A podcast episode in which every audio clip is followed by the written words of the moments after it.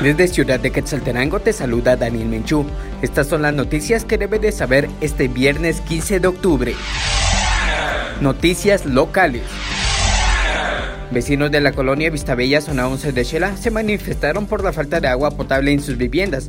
Según los quetzaltecos, indicaron que la empresa encargada de distribuir el vital líquido en Paclara les notificó que la empresa eléctrica municipal había suspendido el fluido eléctrico en el pozo de distribución. Según la empresa eléctrica municipal de Quetzaltenango, indica que el servicio eléctrico fue cortado porque en Paclara tiene una deuda de 20 meses. Representantes del COCORE buscan entablar un diálogo con representantes de Empaclara para solucionar este y otros problemas. Un grupo de comerciantes de la terminal de buses Minerva Zona 3 de Quetzaltenango se opone a la colocación de una malla en los alrededores del mercado. El 20 de septiembre reciente, las autoridades municipales no lograron el objetivo de ordenar las ventas debido a la oposición de comerciantes. Las autoridades municipales en esa fecha indicaron que la intención es colocar mallas para separar el área de buses y una cabina de desinfección de pasajeros. La empresa eléctrica municipal de Quetzaltenango informó de un corte de energía eléctrica para este próximo domingo 17 de octubre de 14 a 16 horas y es por solicitud del Instituto Nacional de Electrificación INDE por trabajos de mantenimiento en subestación.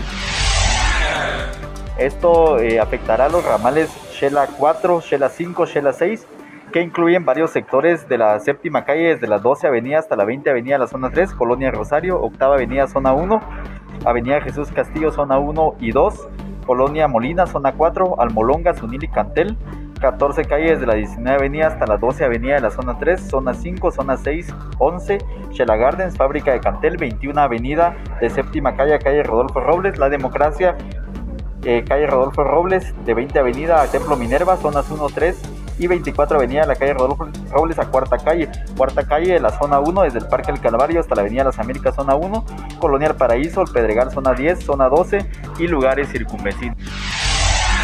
Noticias nacionales. Las condiciones del edificio del Centro de Atención Permanente de San Andrés Zacabajá, Quiche, son preocupantes. El cielo falso se cae a pedazos. La sociedad civil ha ayudado con el piso al punto de que el mismo es de diferentes estilos y colores. Al, techo, al cambio de todo esto, a la colocación de puertas y ventanas, pues, eh, pues igual es gracias al apoyo de la sociedad civil y de la municipalidad, ¿verdad? Ya que ellos también ah, por el momento están construyendo un centro de eh, un centro materno, ¿verdad? Ya que es una, una clínica ya especializada para materno neonatal. La SAT llevó a cabo una mesa de diálogo con el sector privado organizado donde se abordaron temas planteados en el 2020. Al respecto, Marco Díaz, jefe de la SAT. Esperamos terminar el año con 2.100 millones en resoluciones emitidas esto va a ser histórico, nunca se había sobrepasado llegado a ese monto.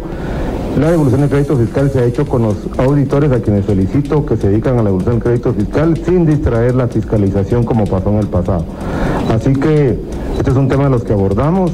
Eh, la presa de devolución ha bajado de 1.800 millones a 700 millones más o menos en este momento y esperamos que al final del año estén 900 millones. Es decir, que durante el año se ha logrado bajar la presa a 900 millones. Noticias internacionales. Las autoridades mexicanas celebraron este miércoles la decisión de Estados Unidos de reabrir a partir de noviembre sus fronteras terrestres, cerradas por la pandemia de COVID-19 desde marzo de 2020, y destacaron la cercanía entre ambos gobiernos. La Casa Blanca anunció el martes por la noche que abrirá sus fronteras terrestres con México y Canadá en una fecha de noviembre aún por confirmar y requerirá a los viajeros que quieran ingresar una prueba de vacunación con pauta completa. Eso es todo por hoy. Para mayor información, ingresa a nuestra página de Facebook Panorama Informativo y mantente informado sobre las noticias del día. También nos puedes buscar en www.carso.gt. Somos Panorama Informativo porque nos gusta mantenerte bien informado.